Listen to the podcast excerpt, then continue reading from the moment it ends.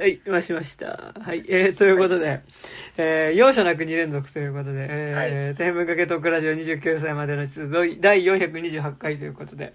えー、本日は2022年10月の、えー、9ということでね、はい。えー、さっきまでサイバーパンクエッジランナーズで、まあ、2時間ぐらい喋ってて、まあ、そこから立て続けに、ちょっと、ちょっとだけ今トイレ休憩入れて、あの、まあ、続けて喋ってるという感じで、えー、まあ、前回と変わらず、えー変わらずじゃないね、あの、ちょっと一人減りましたけど、えーっと、お相手は私山田と、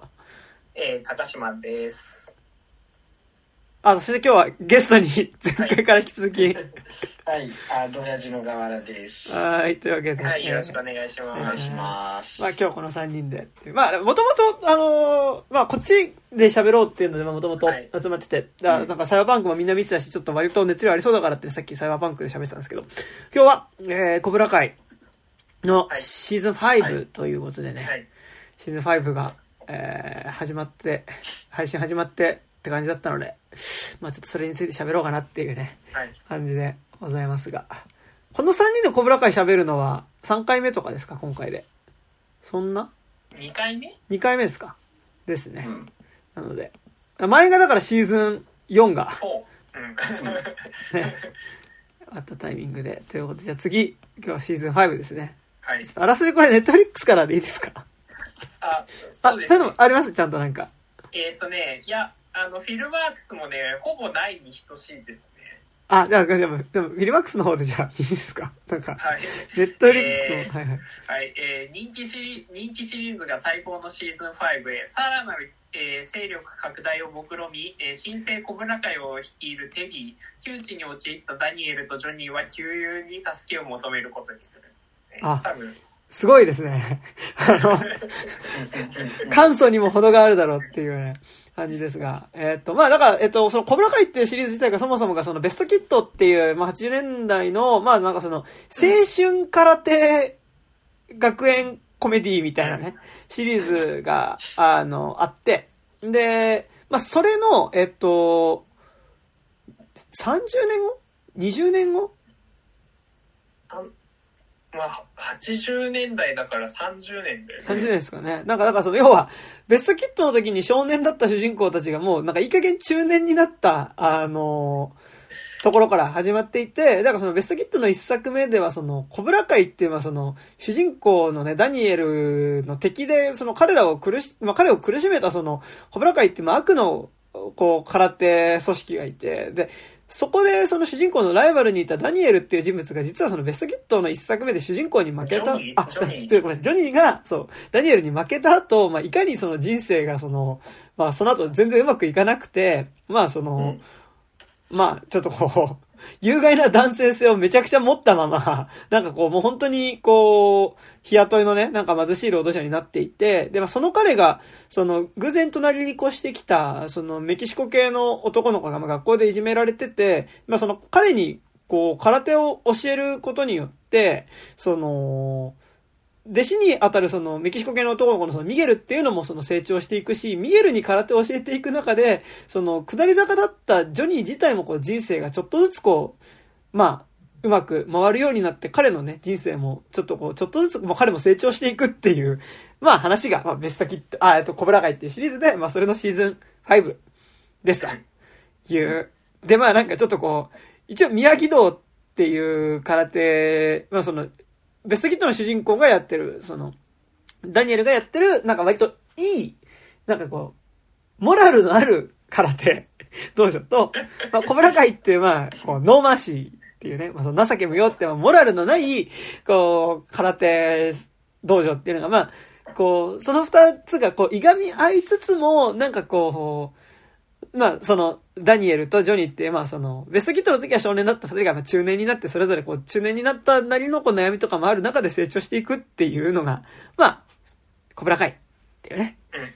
まあまあ、もうすごい非常に楽しく、まあ、ずっと見ているわけですが、まあそれのシーズン5について話そうということで、あの、ここからネタバレを、まあ今回もまあしながら見ていく、あ喋っていくので、まあなんでしょうね。あの、まあ、まあ、海外ドラマよくある、やっぱその、各話ごとに、えー、そいつがここで来るのかよみたいな、やっぱびっくりした人は、まあ、ちょっとね、見てから聞いていただくのがいいんじゃないかと思いつつ、まあ、そんな感じで喋っていこうかなっていう感じで、シーズン5ですけど。えー、皆さんどうでしたか？シーズン5。なんかね。どうでした？河原さんは。うーん、そうっすね。あ、ちょっとあんまり序盤はそんなに面白くねえんだと思ったんですけど、中盤からこうエンジンかかってきて、最終的にはすごく面白く見れましたね。うんそうですね。確かにあのちょっとエンジンかかるの遅っていうかセッティングにちょっと時間かけすぎた感じはありますよね、うん、そうですね。あとなんでしょう。なんかやっぱもうシーズン5になってくるとなんか僕は割といい意味でですけど、うん、なんか割とこうマンネリ化してきたなっていうか、うん、あの ちょっと朝ドラ感も出てきたよね。そうなんですよね。なんかやっぱその、結構、じょ、序盤の方にあった、なんかやっぱその、こう、え、今の時代にその、男らしくあるとかマッチョさっていうことを、まあ、どういう形でだったら肯定できるんだろうとか、その、今の時代にマッチョ、男らしくあるっていうことが、まあ、必ずしもダメなのか、なんか、っていうか、なんかその、お、マッチョさってマッチョさって確かに誰かを傷つけるけど、でも、マッチョさによって救われたりとか、自分を肯定できる瞬間もあるんじゃないかっていうところで、やっぱ結構その、マッチョさに傷つきながらマッチョさと、によって救われていくみたいなことを結構なんか、こう真面目に向き合いつつ、さらに言うとやっぱその、こう、マッチョさをアイデンティティにしてる存在ってのが、なんでマッチョにすがらなきゃいけなかったのかっていう結構なんか、こう、そこでの、そのマッチョさにすがる手前にあった、その、父親とのうまくいかない関係とか、やっぱり、その、まあ、ベトナム戦争のトラウマとか、なんかそういうところをやっぱ結構ケアしていく話みたいな、なんか結構そういう側面もあって、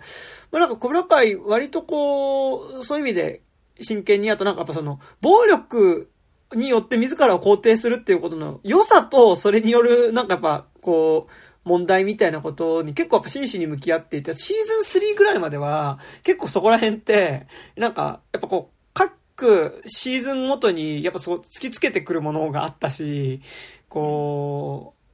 う、なんか、まあ基本的にはやっぱ学園ラブコメだとは思うんですけど、学園ラブコメで、かつ、アクションだと思うんですけど、まあその中にアクションが入ってる話だと思うんですけど、結構その、突きつけてくるものっていうのが割と僕は前面にある形でシーズン3、どっちかというとなんかそっちで見てた感じするんですけど、なんかシーズン4からね、5ぐらいにかけてはなんかもう、割ともう、なんだろう、その問いの延長線上にあるものは全然あるんだけど、なんかどっちかというと本当に普通に学園ラブコメとして見てる節は、なんか側面の方が強くなってきた感じはすごいするっていうのが、なんか、ありましたね、シーズン5はね、特に。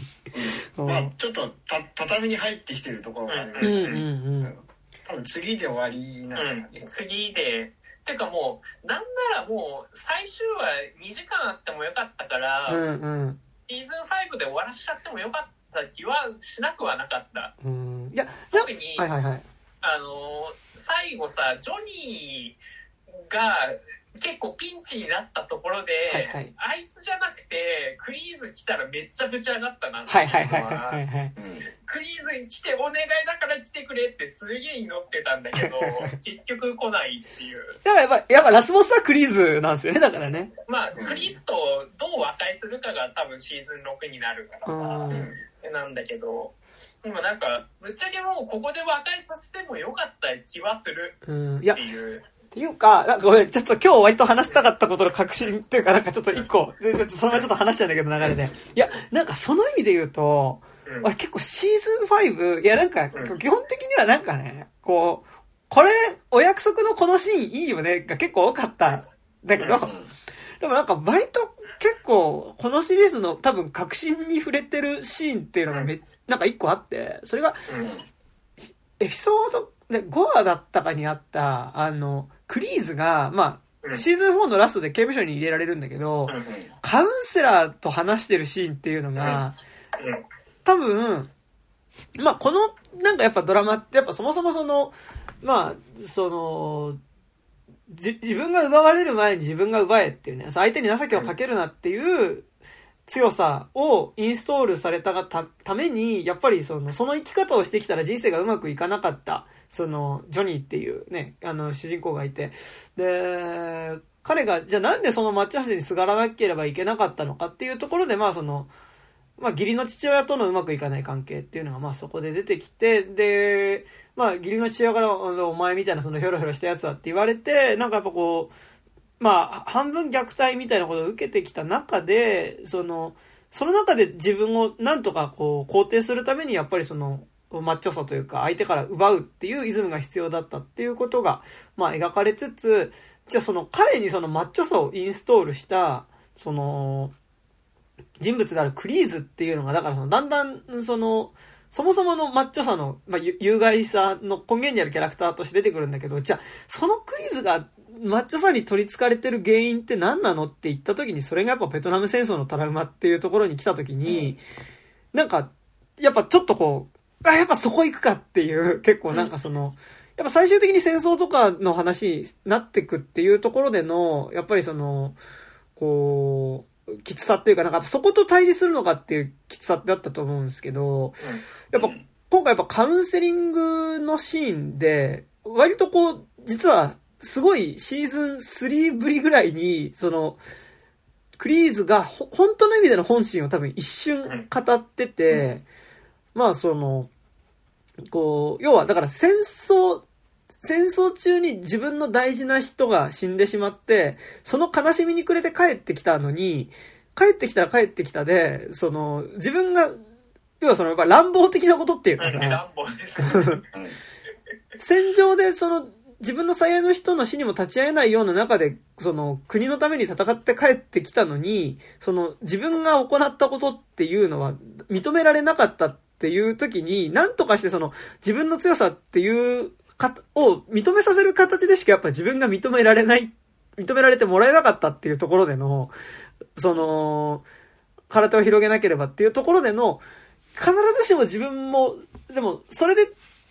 子供に強さを教えた結果、傷つけた人も何人もいるんだけど、でももうなんかそれでしか自分を肯定できなくなっちゃってる人の結構葛藤みたいなのが、そのカウンセリングのシーンで出てきてて、いやも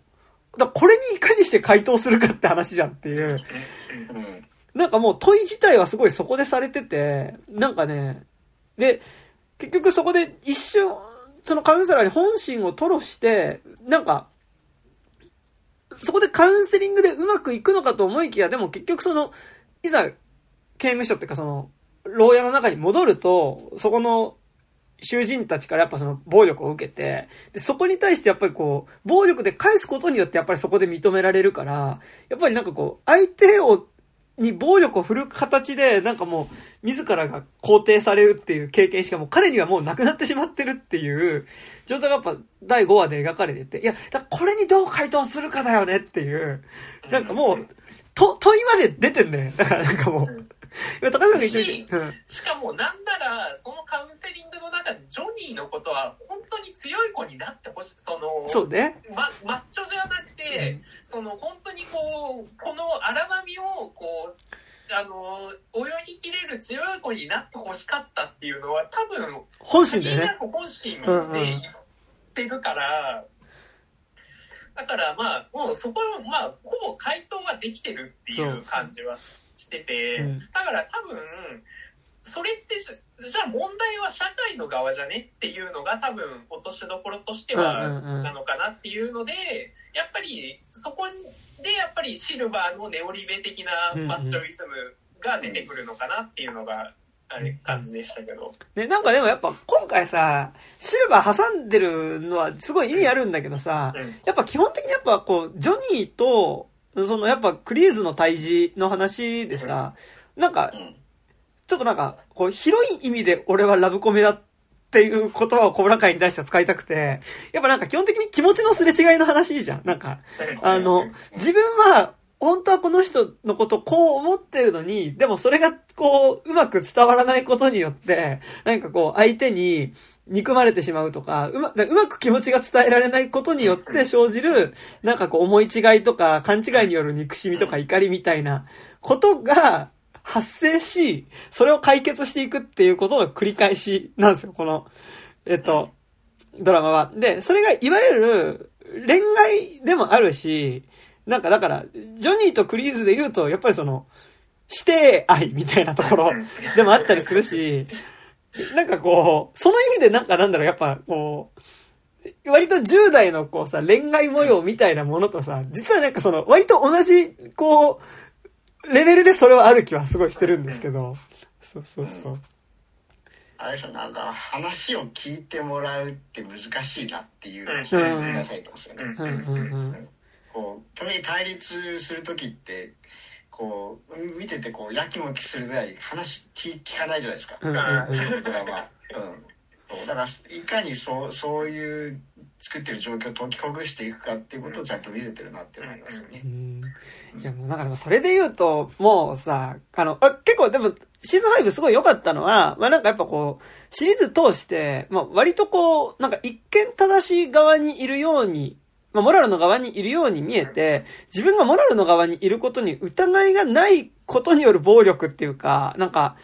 を振るってきた、じょ、えっと、ダニエル自体が割とやっぱ今作すごいやっぱこう追い詰められた状況にいて、なんかやっぱ、特にやっぱシーズン5の前半は、こう、いかにしてそのダニエルを救うかっていう話だった部分っていうのはまあめちゃくちゃ良かったんですけど、あので、ダニエルのがやっぱその、多分今までのシリーズで多分一番ないほどすごい追い詰められていて、あので、誰も結構ダニ、あの、ダニエルの苦しみに気づいてくれないっていう状況がずっと続くっていうところで、なんかまあ、こう、まあ、ダニエルとサムですよね。だから、その二人が割とこうシリーズ全体で、なんならなんか、ずっとモラルの側にいたことによって、ちょっとやっぱ悪役っぽく見えてるんだけど、悪役というかなんか嫌な感じに見えてるんだけど、でもちゃんと彼らなりの苦しさみたいなものがちゃんと描かれていくっていうのはすごい良かったんだけど、あとこう、同時進行で描かれる、やっぱこう、ジョニーの成長っていうのも、なんかちゃんとその、ジョニーが父親にちゃんとなるっていう、あの、くだりっていうのが、まあ、ダニエルがその、あの、逆にすごい最底辺に、に落ちてて、過去のトラウマがまた蘇ってきて、で、そこからいかに回復していくかっていう話だったのと、まあ、同時並行でその、ジョニーの成長、父親に、ジョニーがどうやって、その、一回父親になろうとしたけどうまく父親になれなかったとか、もう一回どうやって父親になるかっていう成長の話が描かれるんだけども、なんかね、ジョニーが成長し、なんかもう完全にしてるから、なんか あんまりそっち不安ないっていう。そう。あ、そう。あそこは本当もう、あ、よかった、ジョニーみたいな感じですごい楽しく。そう、いいっすよね。だし、なんかやっぱこう、でもジョニー不器用なりに、なんかその、やっぱ、ジョニーがなんか父親になるために何をするかって言ったら、やっぱその、やっぱ一個はちゃんとその、本当に父親になろうとするっていう、その要は、赤ん坊を育てるために、その、部屋を片付けるところ、部屋を片付けるし、あとちゃんと仕事に就くっていうさ、いや、あのね、そこで本当ね、良かったっすよ。マジで。あの、なんかやっぱ、仕事探さなきゃって言ってさ、こう、で、もともとだからその、シーズン4までは自分の道場があったから、道場の収入あったんだけど、道場もなくなっちゃったからさ、その、で、そこでギグワーク始める、ウーバー始めるじゃないですか。で、ウーバー始めて、でも最初その iPhone の使い方もわかんないからって言って、セッティングでちょっとサービス呼ぶっつってさ、呼んだらディミトリっていうね、その、まあすごいこう、割と、ね、ジョニーがずっとバカにしてたさ、あの、オタクの高校生が来てさ、携帯のセッティングしてくれるんだけどさ、まずもうそこでジョニーがさ、ディミトリーありがとうって言ってんすよ。あれは超いいっすよね。なんかあの、ああ、お前オタクだけど、なんか、ありがとうな、みたいなこと、あ、ありがとうって言ってるみたいなさ。で、あそこの、で、こうさ、七夜のところにさ、ウーバー届けに、まあその、行った時にさ、その、あの、こんな仕事したくないよみたいな話をした時にさ、その七夜の親父がさ、俺だってやりたくて七夜やってんじゃないんだよ。なんで七夜やってるかっていうと、それは家族食わさなきゃいけないからでしょっていう時にさ、なんかもうそっから、やっぱ働かなきゃな、みたいな感じになっていく感じとかで、あ、一緒に成長してるな、みたいな。で、なんか思いつつやっぱ一番はさ、やっぱあれですよ。やっぱミゲルとロビーのさ、やっぱいがみ合ってる二人をさ、いかにして仲直りさせるか。で、なんか、この二人を仲直りさせるためにはどういう風なコミュニケーションを取ればいいかっていうのをさ、こう、こうジョジョニーがね、こう模索し続けるっていう、あのくだりすごいいいんですよ。なんか、はい。うん、あの、ジョニー、はいはい、レストランの、あの、ウェイターさんがね、あの、こう、料理の歴史を語ってくれるところとかで、いい今までだったら黙ってろとか言いますからね、全然。そう あの、聞く側になってるんですよね。そう。でもちゃんと謝ってるっていう。そう。ロビンとミゲルが、あの、言っちゃった後で。そう、それは、そう、あの、レストランで仲直りさせるために二人をこう、イタリアのレストラン連れてって、あの、食事をしよう。とするんだけど、食事始まる前に、その、二人が帰っちゃって、で、料理を持ってきた、その、レストランのオーナーみたいなに、あ、なんか、申し訳ないって、ごめん、みたいな感じで謝ってるんですよね。そう。いやね、だし、なんかやっぱ、こう、ジョニーが割とちゃんと大人になろうとしてるのに対して、こう、ダニエルがもう、どんどん余裕がなくなってって、最終的にこう、ジョニーをちょっとけしかけに来たりするじゃないですか。やっぱあの時もこう、ジョニー、あ、ダニエルに、その、おい、お前それでいいのかみたいな感じで挑発された時もさ、まあなんか、それまでのジョニーだったら切れてる時にさ、やっぱ、けしかけてくるダニエルっていうのが普通じゃないってことに気づいてさ、お前大丈夫かお前ってさ、で話を聞くっていうね。で、で、いつものお前らしくないぞっていうさ、もうね、もう、いや、なんか、もうほぼジョニーとしては完成してるんですよね。なんかもう、成長しきってて、今回ので。で、なんかそのやっぱ離婚した元妻との会話とかもさ、で、やっぱ、ね、子供ができたけど結局その、ちゃんと父親になることから逃げてしまったことによってやっぱその離婚してるわけだけどさ、もう一回そのちゃんと子供と向き合おうって言って、なんか、やっぱあそこのさ、あの、ウーバーのこう運転しながらさ、その元妻の人とさ、こう連絡してさ、やっぱ今年の夏は、そのロビーってね、なんかその、まあ、自分の息子と一緒に過ごしたいと。で、あの、俺は今まで、あの、本当はロビーが生まれた時にこれをやるべきだったのに、俺はできなかったて本当に申し訳ないと思ってる。で、だから今遅いかもしれないけど、今もう一回ロビーと向き合おうと思うんだよっていうね、もうあのくだりとかね、もうちょっとね、泣いちゃいますね、本当にね。っていう感じだったんですけどね。だから前半部分、だからその、もうジョ、ジョニーのくだりは、もうなんか、割と見てて本当に楽しい。に、ニヤニヤ、ニヤニヤしながら見つつ、やっぱダダニエルのくだりは本当に結構しんどかったなっていうのは、ああったっすね。なんか、なんだろう、やっぱ、コブラ会ってやっぱすごいその、元々のベストキットっていうシリーズ自体を、なんかやっぱドラマの中で相対化していく流れってめっちゃある気はするんですけど、やっぱ今回、なんか、ダニエル割と主人公だし、何も問題なくいろんな敵と戦えてたと思ってたけど、彼にとってやっぱその、まあ、なんかそのシーズン5で行われた相対化って、いや、ベストキットの時に敵に襲われてたこととか、なんか戦ってたことって全然彼の中でトラウマになってるからね。っていう、なんかやっぱ相対化だった気がしてて、やっぱそのシーズン3を中心に、やっぱり彼にとって、その、他の、その、空手組織のやつからその襲われたりとか、で、彼を、そのダニエルをどうにかするためにその敵の組織っていうのが彼の人間関係をめちゃくちゃにしていったこととかって、いや、ちゃんと彼の中にトラウマになってるよっていう。で、なんか今、要は大人になって、その、会社の社長とかにもなって全然問題ないように見えてるけど、まあ要は、まあすごいひどいいじめみたいなことだと思うんだけど、なんかそういうのを受けた時の傷って全然彼の中に残ってってるし、その相手がもう一回出てきた時に、いや、それは理性的じゃいられないよっていう視点って、なんか、なんだろう、あの、割とこう、実は今まで、じょ、だとダニエルに背負わせすぎてた部分っていうのが、ちゃんと彼にとってダメージだったよっていう問いかけ。で、やっぱ、一見ダニエルが大丈夫そうだから、ダニエルのそ、あ、ダニエルのそばにいると、そのパートナーですら、その、ダニエルがそのことでいかにずっと傷ついてたかってことに気づけないっていう、やっぱ痛み、彼が抱えてたそのトラウマだったり、その過去の苦しみみたいなことに、割と気づいてもらえないっていうことっていうのが、結構なんかやっぱ、で、そこをいかにしてその、彼にとって今までのベストキット及び、まあ、コブラ界のある部分までっていうのが、まあ、ものすごいそのトラウマをほじくり返されることだったっていう。で、もともとやっぱずっとそのコブラ、ベストキットってシリーズ自体が彼にとってはある側面でずっとトラウマではあったっていうことを、なんか問い直すっていうのがやっぱ結構実はシーズン5ね、なんかそこの話だったのかなっていう気は、すごいしてて。なんかやっぱずっとジョニーの成長を描いてたとは思うんだけど、ここに来てやっぱちゃんとダニエルを、やっぱ多分シーズン6のクライマックスに向けて、ちゃんと彼も一人のキャラクターとしてもう一回成長させるために、なんかそこのトラウマをいかに乗り越えさせるかっていうのがシーズン5だったかなっていう感じはね、すごいしたんですけどね。うんうんうん。うん、そうですね。だから今まではこう、ね、あの、やもするとあの、頭の硬い人にしか見えないっていうのもありま すね。まあでも、本当にひどい、賃上げ、あの、レンタル料を上げるくらいとか、本当ひどいですから、ね、シーズン1のね、シーズン1のね。でもなんかさ、だからそのシーズン1のその要は、ジョニーがもう一回そのコブラ会っていう、その要はね、ダニエルに対してまあその、まあ、こうね、こういろいろと嫌がらせをしてた組織、もう一回その名前で道場を建てるっていうことがさ、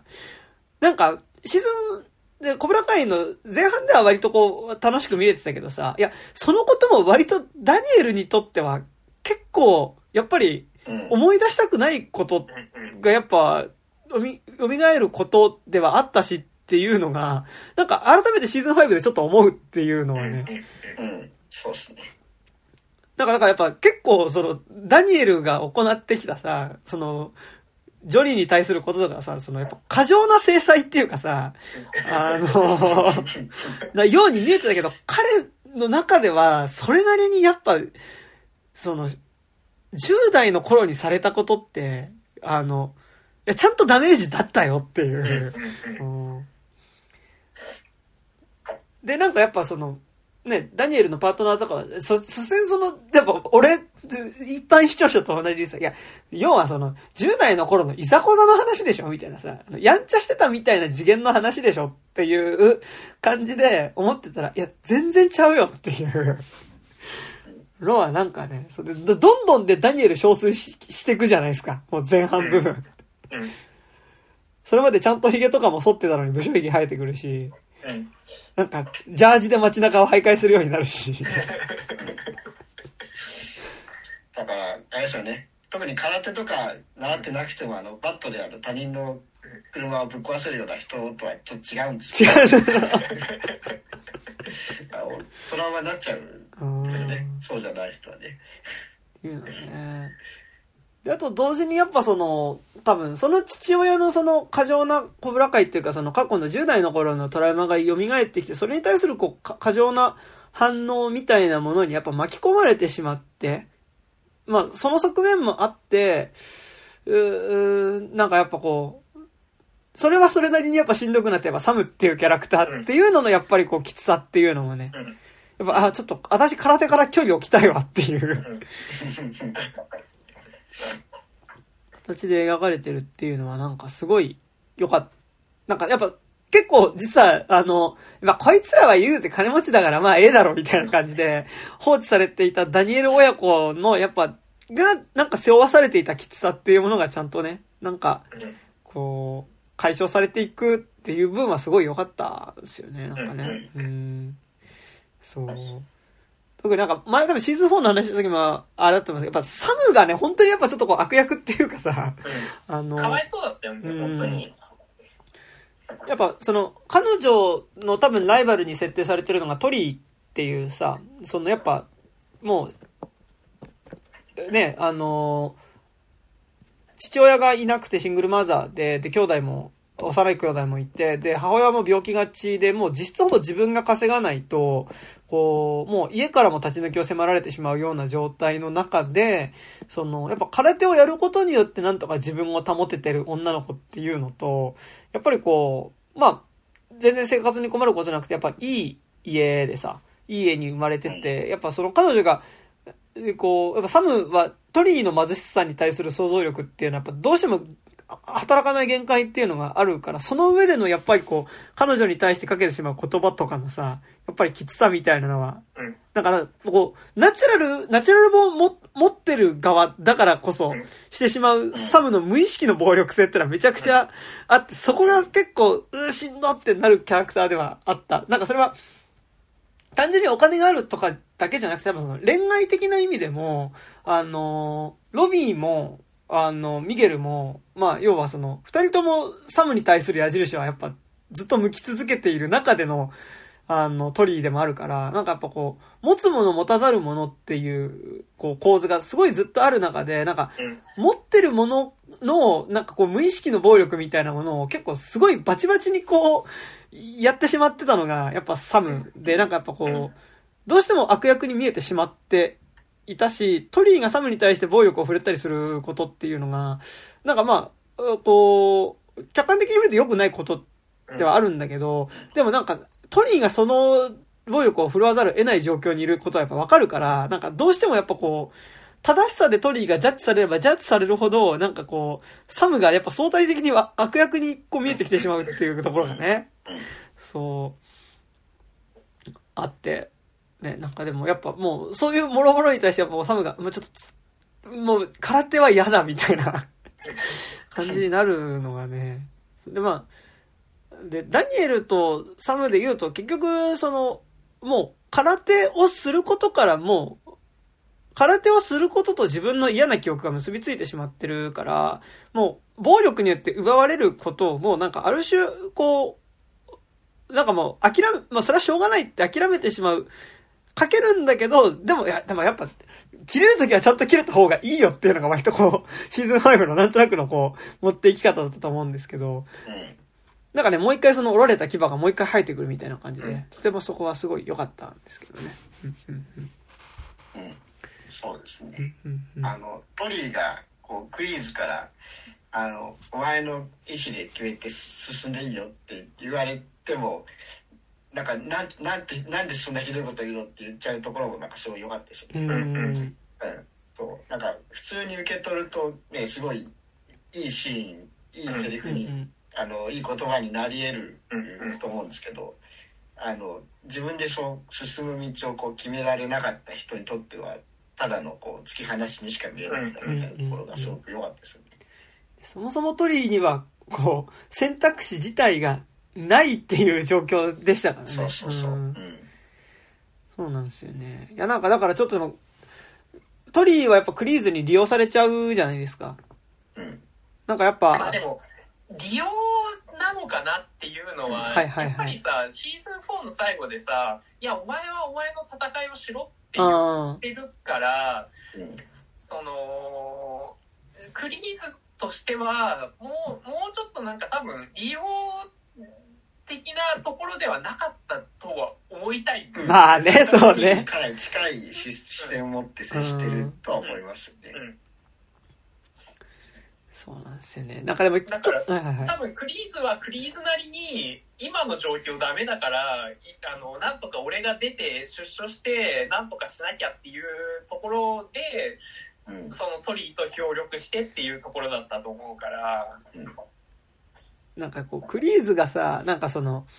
その、やっぱ基本的にやっぱさっき言ったみたいにこう、気持ちのすれ違いの話だと思うんだけど、小村会って。なんかやっぱ本心が割と、ジョニーに対する本心はちゃんとなんか、ゲロってくれるんだけどさ、それ以外のところはやっぱ腹が読めないところがあるので、そう。なんか結構一方的にトリーだけ信じて傷ついてる感じがなんか俺はすごいしてしまって、なんか、やっぱなんかちょっとトリーが一番応援したくなるはなるじゃないですか。なんかやっぱ、もう特に今状況としては、やっぱ、そう。なんかだから逆に言うと今作、それで言うとやっぱその、常にやっぱこう、誰かから利用されたりとかする側で、道を示してもらえないと進めなかった、まあ、進めなかったっていうかまあ、他に選ぶ道がなかったから誰かが示してくれないと進めなかったトリっていうのが、この、デボラっていうね、あの、ある意味、こうちょっと、で、弟子っていうか、こう、彼女にとってのなんか妹分みたいなのがね、なんかこう、できることによって、彼女に道を、こう、いや、小倉会に染まっちゃいけんっていうので、こう、彼女に道を示すことによって、なんかこう、少しずつ自分の道も、なんか、こう、どうあったらいいかっていうことが分かってくっていう流れもね、そう、よかったですね。いや、だから結構、なんかもう、ほぼみんな完成して、完成っていうか、なんかその成長し、ししてってるんですよね。シーズン5でなんかもう本当に最後の決戦に向けてだからね、フォークなんてね、もう完成しちゃいましたからね。いやー、もうね。そう。勝っても負けても成長できるなって、うん、お前すげえなって思いましたからね。あそこが一番感動したな。ね、まあでも僕、やっぱあれですね、あの、ね、はいはい。ラフラしてましたからね。そうね。あとやっぱり結構、シーズン2、3あたりは結構嫌なやつでしたからね。うん。ホークに関しては。うんあと僕はやっぱ、こん今回のシーズン5でやっぱ一番の成長株はやっぱポール・ウォルターハウザーですよね。スティングレイですよね。スティングレイは、なんか全然今作関係ないですけど、やっぱり、あの、あれを、えっ、と、リチャード・シェルを見てると、やっぱりなんかこう、嘘の証言をさせられそうになる、ポール・ウォルターハウザーが、やっぱちゃんとこう、正しい表証言ができるっていう意味で、なんかすごいやっぱり、よりリチャード・ジュエル的な見え方はやっぱ今作すごい、シーズン5ではポール・ウォルターハウザーがしていて、やっぱ、こう、ずっと弱さを持っていて、ね、なんかこう、なんか、優しくされると、もう、そっちの言うことすぐ聞いちゃうキャラクターだったやっぱスティングレっていうのが、やっぱ、今作ちゃんとやっぱこれはおかしいって言って、自分でその、間違っ、ノーっていうことを言ってね、やっぱ、その彼がやっぱちゃんと最後の、あそこの道場のシーンで、アクションをして、さあ、2、3人ぐらい蹴り飛ばすっていうのがね、本当にかっこよかったですね、僕はね。本当にね。もうさなんかシーズン5になってくるとみんな好きになっちゃってるからさ、うん。なんかもうなんかねなんか それだけでなんかはい ああみたいな感じになっちゃいますそうなんですよね。だから結構まあお約束っぽく見えてるのは多分その部分はあるんですよね。なんかもう、うん。愛着持ってきたキャラクター同士が、なんかこう、ちょっとこう、すれ違って、でも結局、なんか、なんだろう。な、なんか仲直りみたいになってくくだりがずっと続くから、なんかもう本当それだけでいいかな、みたいな。なんかやっぱ結構ね、ミゲルとロビーのくだりとかもやっぱすごい良かったです。あそこのやっぱアパートの中で、こう、ね、ジョニーがもう最終的にお前ら殴り合えっつって、殴り合ってる中で、こうやっぱ過去の因縁、やっぱそのアクションの中に、やっぱこう、過去の因縁がいくつもこうフラッシュバックしていく、あの一連はすごい良かったですね、なんかね。う。うんん。やっぱり一番のね、引っかかりとしてある、やっぱシーズン2の最後に、ロビーが、その、事故とはいえ、その、喧嘩の中で、ミゲルを殴って、ね、その、学校の2階から突き落として、それによって、ちょっと一時期半身不随っていうか、下半身に麻痺をうん。させてしまったっていうことに関して、今度立場が逆転して、今度ミゲルがロビーをね、追い詰めて2階のその手すりの近くで殴ってって、これでだと一発入れたら、多分、同じ目にロビーを合わせられるけど、それをするのかっていうところでやっぱこう止めてさ、あの、いうん。や、なんか、俺はここういうことのために空手習ったわけじゃないからっていう。うんで、そこで白いが、あ俺もそれはそう思うわって言ってっていう、もう、よかったねって、仲直りしてねって、その後やっぱね、そこってかね、その後二人でなんかイタリアン食ってるところとかすごい、あ、よかったねって、すごい。気持ちになってね。うんそうですね。まあ、そこのシーンもね、あの、ミゲルが主になっちゃうところがロビーなんで悲しいところだな。ああはい。そうなんですよね。まあでもなんかそれで言うと、あ、でも愛者っていねえなっていうのずっと思ってるんですけど。ああ。ああそうねいなくなっちゃいましたね。愛者いなくなっちゃいましたよね。なんか、いいのっていう、それはすごいずっと思ってるんですけど。まあ、一回ね、あの、なんか、こう、けじめ的に出しましたか？らね。ねそうですね。なんか逆に言うと、それぞれなんかあの、ムーンちゃんとさ、うん。あと、あの、もう一人の、あの今、あの、うん。ディミトリの彼女の、うん。ヤスミン。そう、ヤスミン、ヤスミンとか、なんか、ヤスミンもね、なんか割とこう、もうなんか、今では愛しいキャラクターの一人にうん。なってましたからね。うん。うん。結構本当シーズン1は本当ひどい子でしたからね、なんか、だから本当ね、嫌いなキャラクターがいなくて、なんなら、あの、あいつ、なんだっけ、あのー常に調子に乗ってるやつ、えっ、と、カイリ。ー。カイラー、カイラー。カカイラーですらね、あの、俺、カカイラーがね、あの、小村会の道場でね、なんか、小村会の道場はお金が今すごいあるから、なんかもうプロテインとかガンガン食い放題みたいな感じで、このプロテイン止まんねえぜっつって食いまくってたら、それ、2、3粒ぐらいでやめないとやばいよって言われて、なんか、いつの間にかなんかね、あの、カイラー、なんか、調子に乗って、なんか、こう、ずっこけるキャラになってて、なんかね、カイラーももう愛おしいみたいなね。いやカイラー僕めっちゃ好きですよ。だって自己肯定感の鬼じゃないですか。だってなんか今回もさ、うん。なんか格闘終わった後さ、うん。いや俺が全部なんかあのインタビュー答えてさなんか俺がいやあの洗脳から解きほぐしたの俺だからみたいなこと言って わすこいつのその自己肯定感すげえなっていう。いやあの最初から別にコブラ会とかいらない人だよね。だからそう。アイラーはねそう。ですね。そう。なんかはいはい。あそのクソクソどうでもいいところで言うとなんか、はい他の海外ドラマネタが結構ありましたね。あああのなんだっけあの感覚遮断ポット。あはいはいはいはい。であのなんかあのく暗闇の中であのいろんな人出てくるみたいなあストレンジャース。トレンジャーシングス。あね。あとあのテリー・シルバーがあのターガリエン先生って言われてましたけど、はいはい。あのゲーム・オブ・スローンズのあのメインキャラクタえー。へえはい、タターガリエン一族ってのがいるんですけど、はいはい。あのそいつたちがあのみんな銀髪なんですよね。あー。はいはいはい。あそう銀髪でちょっと怖い人たちっていうのであのねターガリエン先生って言われて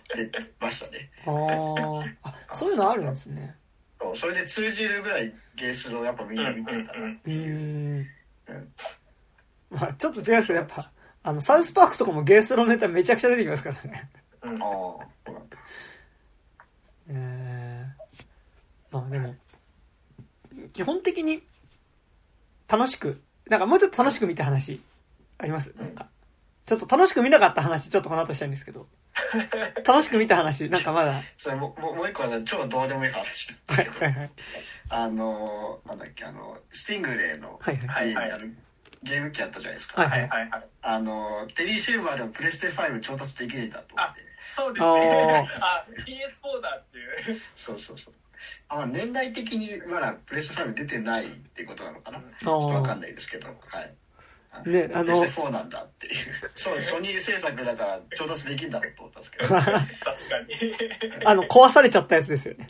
そうそうそうそう。でダニエルもプレステ4を持ってきてましたからそうそうそう。うんあそこでプレステ5出しちゃったらそんなに使ってんじゃねえみたいなヘイトを買うからかなと思って。あーそうですね。本当に。でもなんかやっぱそこで俺正直やっぱ今回のダニエルやっぱ追い詰められてやっぱ余裕なくなってるのはすごいあるんですけどやっぱあのプレステ壊すってくだりは結構本当になんかまなんか嫌なやつっていうかうん。なんかやっぱこう言い方あれですけどポール・ウォルターハウスはなんかやっぱこういじめられるのがなんかこうフィットする感じすごいあるじゃない。いや本当なんかよくないいじめられ映えするビジュアルっていうかなんかすごい不憫な感じすごいするんですけど、なんかやっぱこう、だから余計ダニエルが悪く見えるんだけど、やっぱあそこのプレステ壊して悲しそうな顔してるポール・ウォルターハウザーとさ、なんかこう、お前ちゃんなんてどうでもいいだろって言ってるこうダニエルのくだりはさ、いや、お前、これ本当ダメだぞっていう感じがすごいしましたよ、なんかね。お前もタブレットぶっ壊してたりしましたそうですじゃあそう、あそう、ね、あの、あいつ、息子のね、あの、タブレット壊したり、なんかやっぱ、すごい、こう、相手が大事にしている電子機器を壊すってさ、すごい嫌な感じしますね、あれね。うんだからポール・ウォルターハウズがやっぱちょっとなんかテディベアっぽいんで、本当かわいそうに見えるんですよね、なんかね。しかしかもなんか本当に目目とかもなんかこう子犬のような目をしてるからさ、うんうんうんなんかすごいね。なんかチワワってなんかでかいチワワみたいな。もうなんかね、いやでも、その意味でやっぱ、まあ、リチャード・ジェルとか、あと、あれとかも、えっと、アイトーニャとかもすごい良かったですけど、やっぱりね、コブラ界におけるポール・ウォルター・ハウザーはやっぱ本当に、やっぱポール、ウォルター・ハウザー力というか、あそこでやっぱね、こう、いかんせん、なんか多分現金だけ割と手に入れたからさ、うん。あのーオタク友達呼んで家で TRPG やるんだけどさ、うんなんかもうちょっとこう調子乗って、こうもう自分だけ無双みたいなことやってさ、友達怒っちゃ、怒って帰っちゃうくだりとかの、でもなんかの、こう調子乗ってる感じのね、ポルト・ボルターハウザーもすごいいい、いいですしね。なんかあとやっぱこう、初めてコブラ会の道場にね、あの、また復帰して行った時の、なんかちょっと受け入れてもらえるかな、みたいな感じで、こうちょっとおどおどした感じで入ってくる感じとかもね。まあいいですよね、本当にね。うーん。はい。なんか、良かったとこありますか？そうだな。まあ、あと、ああ、でも、やっぱ、なんかさい、どう、ああ、どうなんだろう。なんか、うーん、あまあいいや。これは大丈夫です。あとなんかあの、まあ、ほ、本当に、まあ、いや、それはもうなんかなんだろう、学園ラブコメとしてベタ中のベタだろってとこだと思うんですけど、やっぱ一回恋人関係じゃなくなった、こう、サムとミゲルの、なんかこう、いや、なんか一緒にプール、流れるプール行かない恋人じゃないけど、みたいな、なんかあのくだりはすごい好きでしたね、なんかね。あそこの、なんか、そのキュンキュンキュンしながら。見て、見ていやでもさ、サムちょっとかわいそうなのが、やっぱりさ、その後もさ、やっぱり、あの、パーティーシーンでさ、はいはい、そうね。ふてくされるのは、お前そういうところやぞっていうね、ちょっとかわいあ作劇上のねちょっとかわいそうなところそうね、うん、なんか、ね、あそこの、なんかあそこだから本当に正統派ですよね。あそこの、なんか、今作におけるサムと、今シーズンにおけるサムと、やっぱ、あの、ミゲルの下りは結構なんか割と正統派な、なんか、ラブコメになってて。あそこのなんかタコのペンダントのさ、落ちててみたいなとかさ、ベタベタだな、みたいな。ベタベタじゃねえかよ、みたいなね、感じでね。あ、だからそれであそこの、こう、女子グループ、男子グループに分かれて、うん、なんかその、いやなんか今日、あの、久しぶりにサムと会うんだ、なんかサムから LINE 来て会うんだけどさ、なんか話があるって言われて、みたいな。それやばいぞみたいな。男子チーム、それやばいぞみたいな。話があるってそれほぼ別れるって意味だからな、それみたいな。感じで、男子チームがとりあえずちょっと機嫌と取るためにも LINE 送った方がいいよって言って、メッセージ連投すると、で、こう、サムの方はサムの方で今度女子グループでいて、必死ねーみたいな感じでさ、こう、で、スタンプ、こうメッセージ送るときに、これ絵文字ぐらいつけた方がいいのかなみたいな。絵文字なんてつけない方がいいの？このままでメッセージ送った方がいいねって送るとさ、絵文字がねーみたいな感じで男子グループは結構さ、焦るみたいな。あのくだりとかすごいね、好きでした。微笑ましかったです。微笑ましかったですね。そう。っ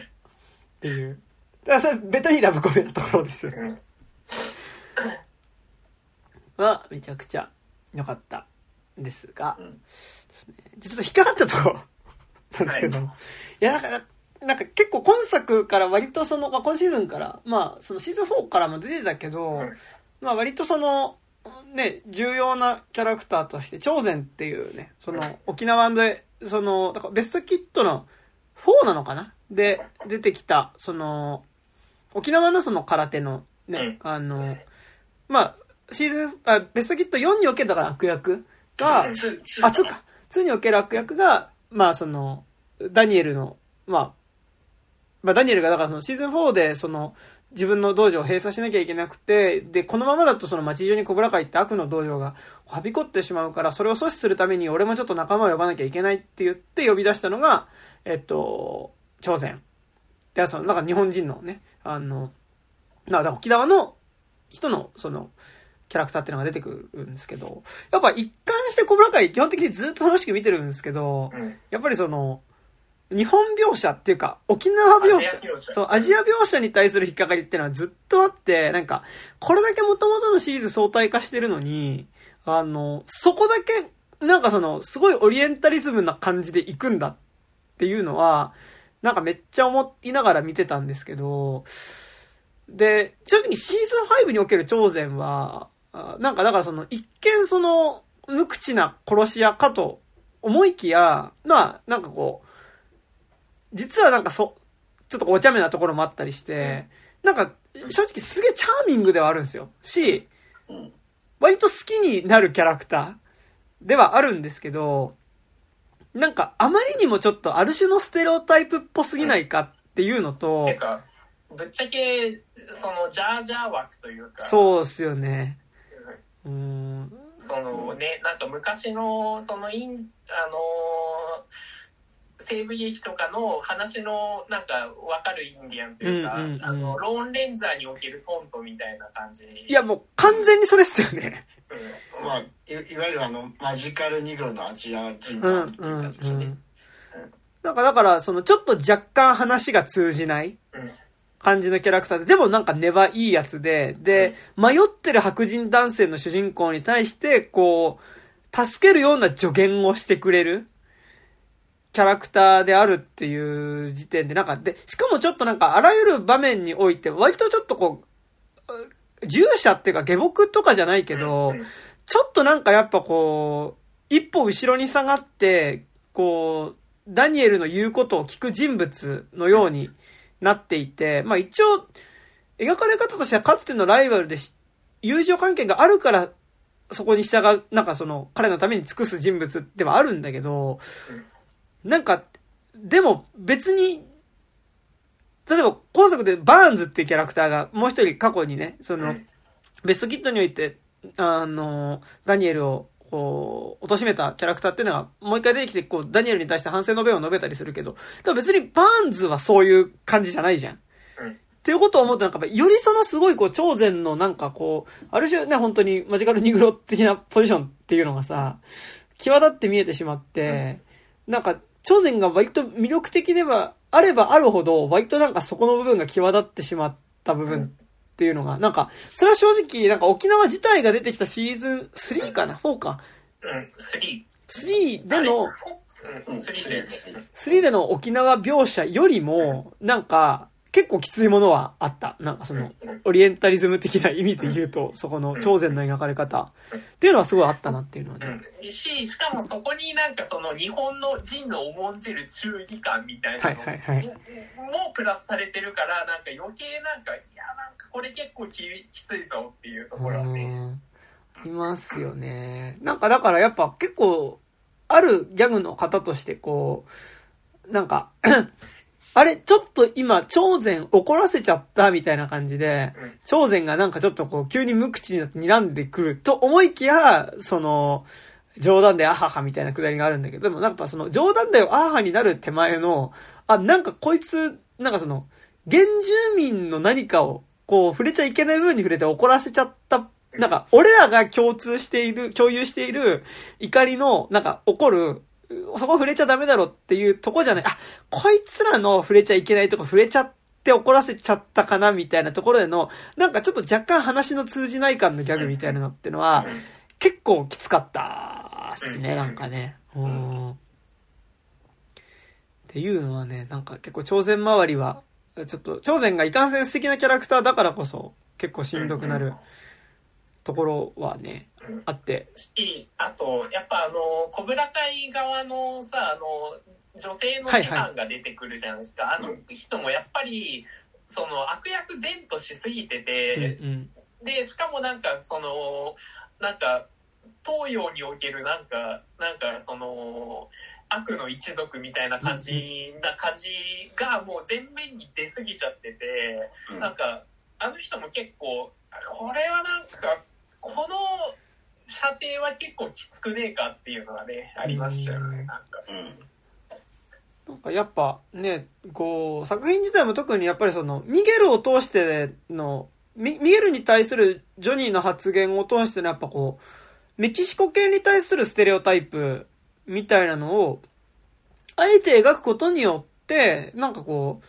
そこでのでもなんかその、こう、その接し方自体の、なんかこう、違和感み、なんか間違いみたいなことを、なんかジョニーも学んでいくみたいなくだりをちゃんとやってるからこそ、え、アジア系に対してはそうなん、アジア系っていうか、まあ、アメリカ国内、だからデ、デボラとかさ、カイリーとかはそうでもないんだけど、やっぱその、外、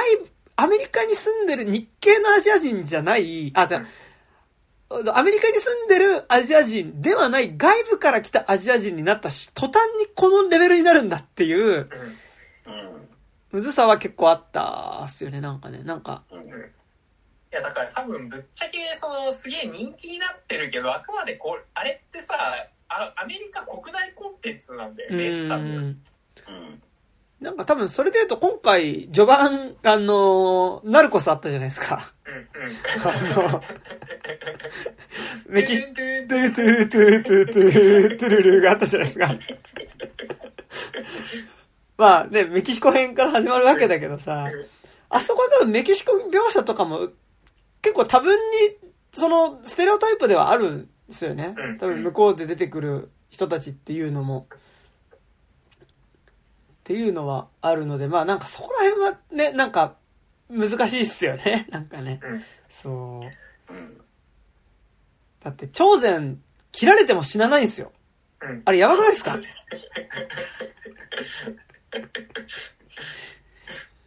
なんかだから、最後、ね、そのシルバーの家に殴り込みかけに行った時に、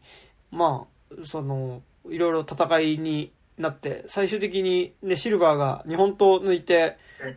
ね、朝鮮の多分足の剣と背中切りつけてて、で、その後しかもなんかプールかなんかに落ちてるから、もう血もね、止まんない止まんないし、いや、え？いや、なんか俺てっきり、え、死ぬの？みたいな。しかもなんかちょっと、こう直前で、その、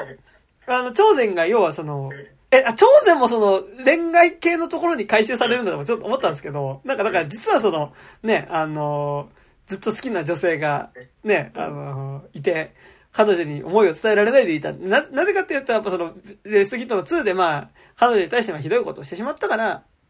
あの、俺なんかが、その思いを伝えていいのかな、みたいな。いや、もう伝えるべきだよみたいな感じで、直前のシーンで電話してさ、いや、俺帰ったら、君にちゃんと気持ちを伝えようと思うってえ、あ、死亡フラグだみたいな。死亡フラグが立ってるって、もう、その時点で思ってて、で、案の定、最終話で、切り、切られて死ぬから、で、切られるから、日本刀で。え？みたいな。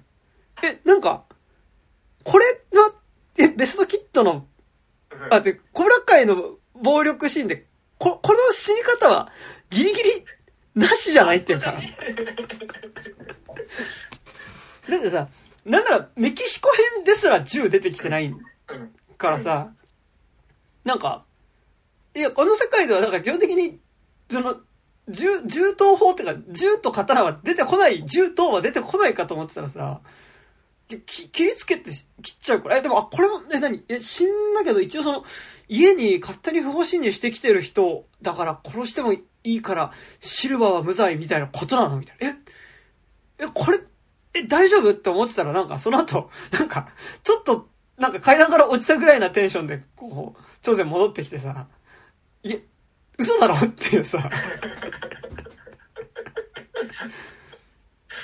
そう。なんかあれもすごい、でもなんか東洋の神秘で彼にはそんなダメージがなかったように見えてですね。なんかあれ、切られたのジョニーだったら多分普通に死んでたと思うんだけど、なんかあれはなんとなく東洋人だから日本刀で切られても死なないみたいな、なんかちょっとそその感じも若干あったような気もするんですよね。まあ、ジョニーもあんだけ頭流れしたらかなりやばいですけど。そうですね。うんシーズン5で分かったっすけど、やっぱあの世界、銃じゃなかったら何使ってもいいんだなっていうのを ちょっと思いましたね、あれね。うん。本当しかも、あれらしいですね。上杉謙信が持ってた。川中の島の戦いで、ね。川中島の戦いで、で、あの、使ってた刀と言われている刀で切りつけられていましたからね。うん。なんかね、それで言うと、その、朝鮮が、だからその、ね、小倉会の道場に先生として、その、入り込むっていうくだりがあって、なんか、そこでお前、偽物だろっていうのがバレるくだりも、ちょっと、うん、そう、そうか？みたいな。なんかあれ、ちょっと謎じゃなかったっすか？なんかあの、いや、さすがに、乾杯はわかるだろうっていう。沖縄、沖縄の人だからといって別に、っていうね。まあでも、僕らからしたら、そのアメリカ人からしたら多分その、あの、沖縄と本土っていうのは多分すごい隔絶されたものっていう,、いうイメージが多分あって多分そこまでやっぱ調べてないんじゃないですか。うんあでもね言うらしいですけどね。カーリーって。うん、ビール飲む時。カーリーって言うんですね。ああ、うん、そうなのか。うん。あの、思わず出ちゃった感は出てなかったですけど。そう、そうなんですよね。なんか普通に思わず出ちゃった感じゃなくて、普通に言うから。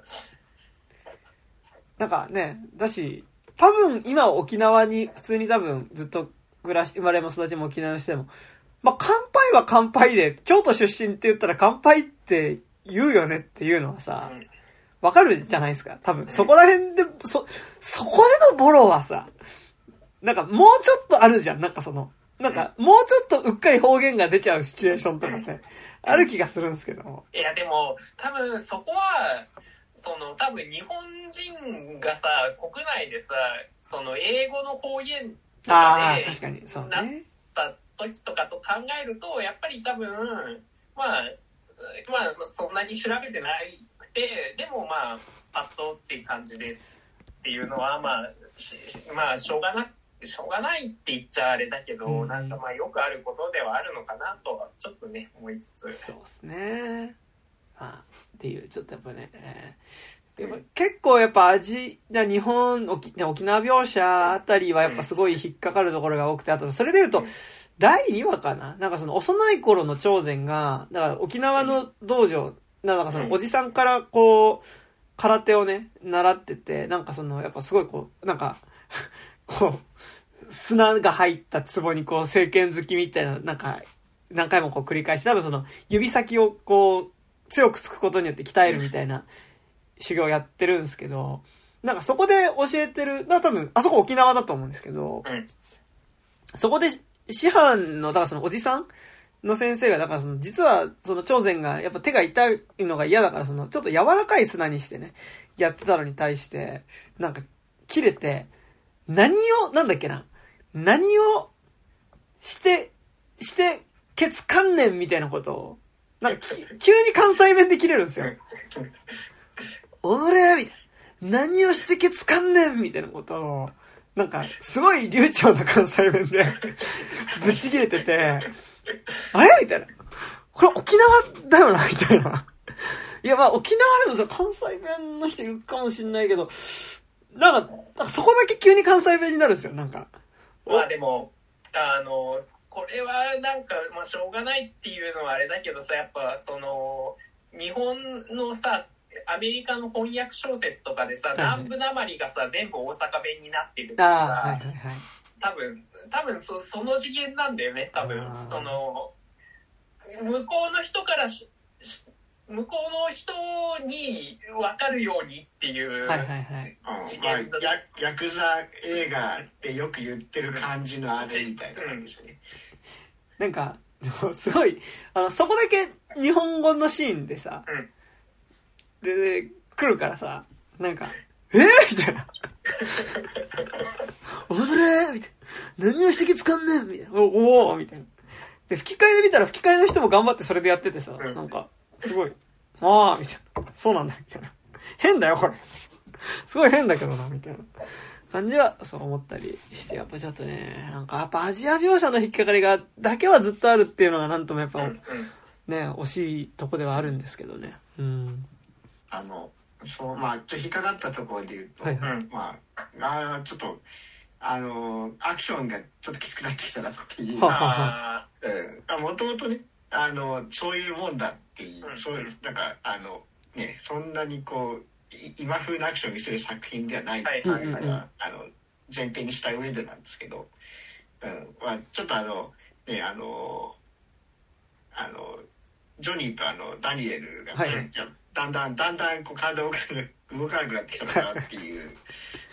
ところとあああとクリクリーズの人本当に体を動かれたなそうですね、うん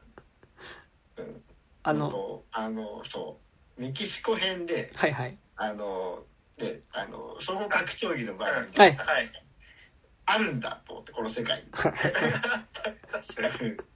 まああの動き見たらあのアマチュア以下でしたけどね あの空手 VS そうだっていうとこですよね、うんあの、アマチュア以下です。あの、あの、総合格闘技の動き動きはアマチュア以下ですよ、本当に。今時のアマチュアすごいですからね。ねあとまあ、クリーズで言うとあの、刑務所のね、あのこう、因縁つけられてからのアクションのくだりとかも結構こう、よ、よたよたしながらやったりしたかなで、一番の大見せ場は、あの、若い頃っていう 若い頃の体に据え替えるっていう。でもあれはなんかうまいっすよね。あの うまいうまいけどもうダメなんだっていうのはちょっと思っちゃいましたね。いやだってもう70とか、うん、それぐらいですよね。クリーズ役の人ってなるともういよいよ。うん、いうのはね、なんかだからしょ、しょうがないんだろうなっていうのは思いますけどね。うんあとあれ、どう、どうですか？ねなんか、まあアクションはそうですね。でも、ど、あの、他のティティーンの子たちはどうでした？かアクション。若者はよ、まあまあ良かったじゃないですか。あの、今、バリバリの最前線アクションって感じじゃないですけど。はいはいはい。うん、あれですよね、あの、ロビーの子って、なんか最近ネットフリックスオリジナルの、あの、えっと、シーズ・オール・ザットのリメイク版で、なんかアクションやってましたね。へ、うん、えー。あの、なんか、あの、ヒーズ・オール・ザットっていう、あの、性別逆転したやつで主演やってて、はい、そのなんか予告編ですげえ、あの、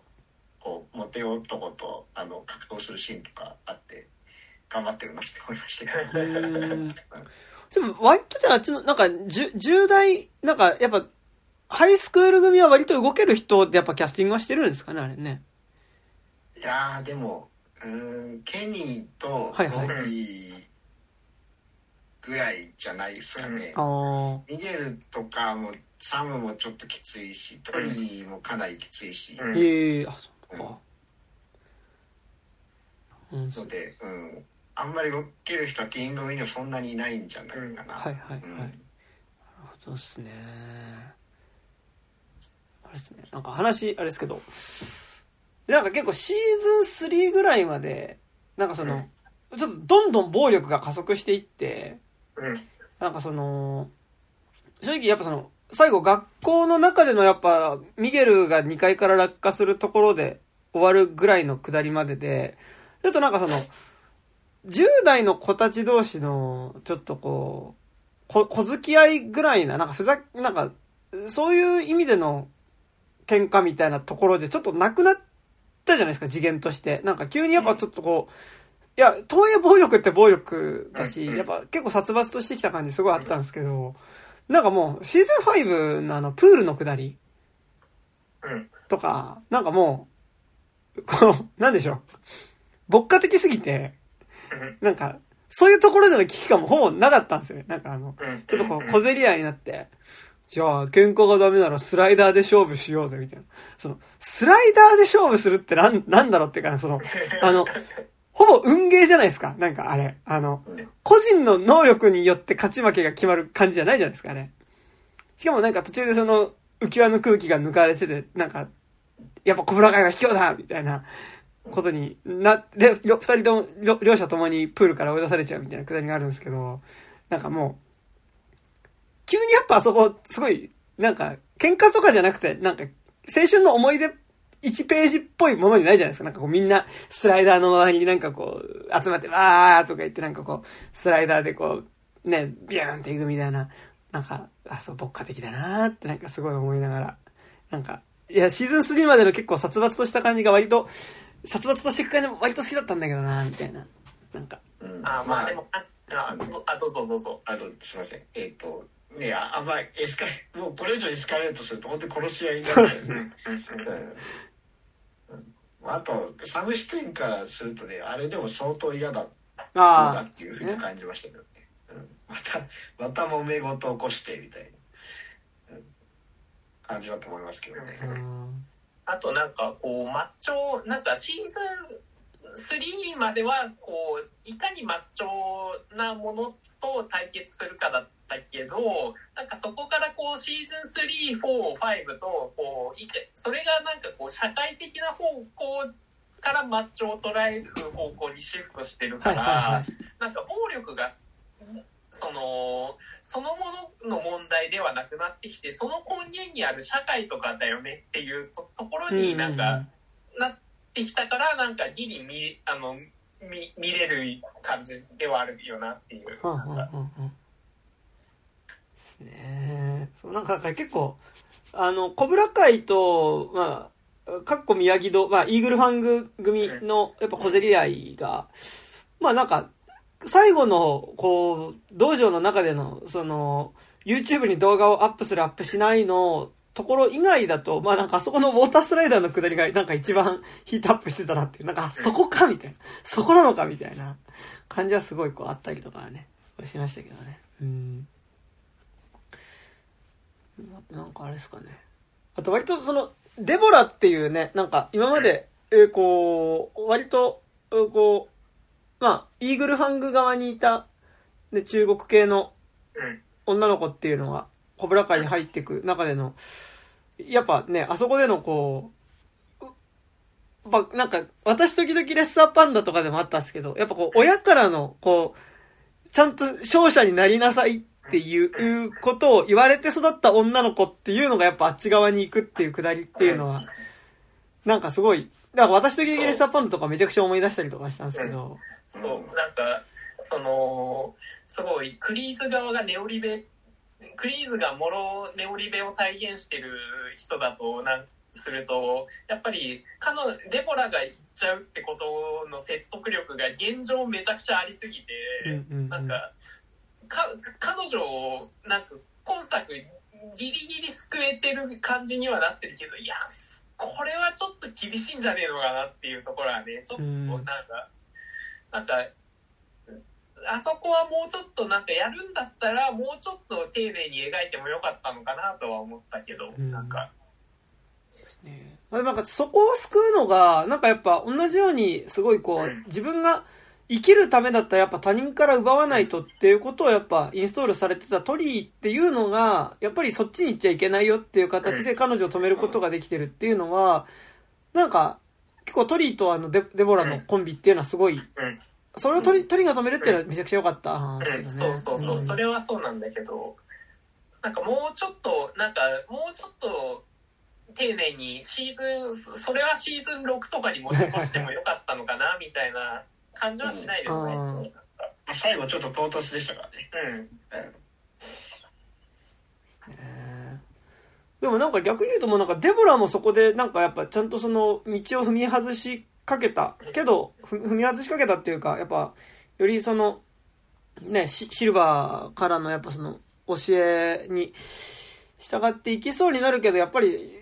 まあ、過去で言えばシルバーの洗脳されそうになるけど、やっぱそこからなんとか、こう、踏みとどまることができてってなってくると、いよいよ逆にもうシーズン6、敵いなくねっていう。だから本当にもう、クリーズとジョニーが、あと和解するだけなんですよね、もう。うなんか、最後、なんか、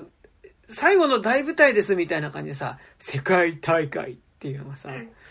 出てきましたけど、世界大会っつってももうちょっとこれ、コブラ会、これ無理じゃないっていう。今のシルバー側のコブラ会、これちょっと、これで世界大会参加はちょっと無理そうですよねっていう感じなので。もう、もうこの対立はもうこれで多分終わりっすよね、だから。なんか、ってなるとね、なんか舞台を世界大、ままたクリーズが戻ってきて、やっぱもう一回コブラ会やりますってなるとかだったらまだあれだけど。でも。まあ、あと、うん、うん、で、多分、なんかまあ、ちょっと匂わせ程度にあの、韓国の女性師範がさ、過去編でさ、ちょっとクリーズに気がある演出してたから、なんかそことかを引っ張るのかなとかも思いつつ。それはありそうですな。ベストキット実は真面目にちゃんと全部見てないんですけど、実は1と3しか見てないんですけど、うん、これ、この後、まだ出てない敵、かつてのベストキットのキャラでとかいたりするんですか、これ？あれ、4、4の主人公は出てないよね。うん、ヒラリー・スワンクが出るのか出ないのかっていう。ほー。うん。4、4の、え、それど、どういう感じなんですか？なんか。4はなんかリブート的な感じなんですよね、多分ね。僕も見てないですけど。なんか、あの、全、全道場で、なんか、あの、なんか、あの曹洞宗の寺みたいなところでヒラリー・スワンクがあの修行してるシーンだけ覚えてますああでもだからヒラリー・スワンクのキャラが、えーと、早くから両親を失ってちょっと荒れた子があの宮城さんに出会って、えーと、ちょっとこう立ち直るみたいなあれなんで、まあ、トリーにが象徴されてるのかもしれないですね。ってなるともうあとジャッキー・チェーンとウィル・スミスの息子しかいないじゃないですか。あと。出てますからね。っ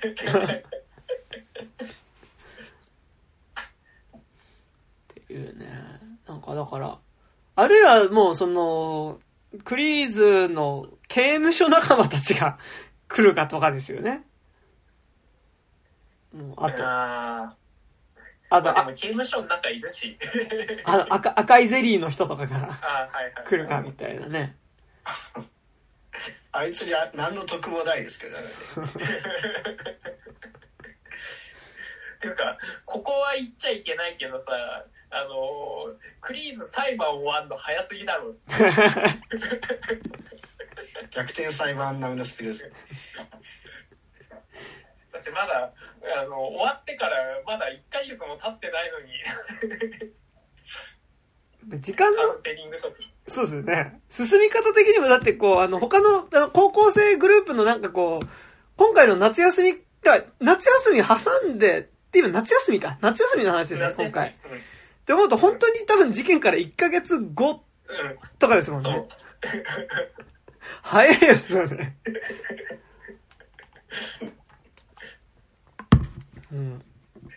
あとあれですなんか、思ったよりあの、ケリーとあの、ダニエルの息子の下りは、そんなに後引かなかったですね。確かに。うん。いじめてた、いじめられてたの件に関してはね。そ、そんなに後引かずにって感じでしたけど。あーなんか、いい意味で、ちょっとマンネリ化してる感じが小倉会はして、まあうんなんか、うんシーズン後は、なんかそこは楽しかったんですけどね。ううんん。まあ、これぐらい、これぐらいでいいですよ。これぐらいで。うんうん10話ね、全部面白い。疲れるから。うんうんそうっすね。もっと重くなっちゃうんで、これぐらいでいいんじゃないですか。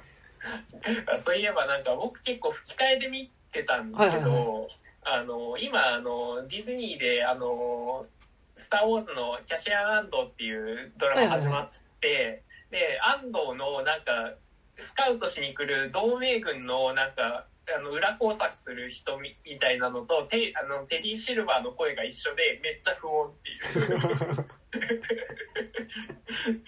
うわ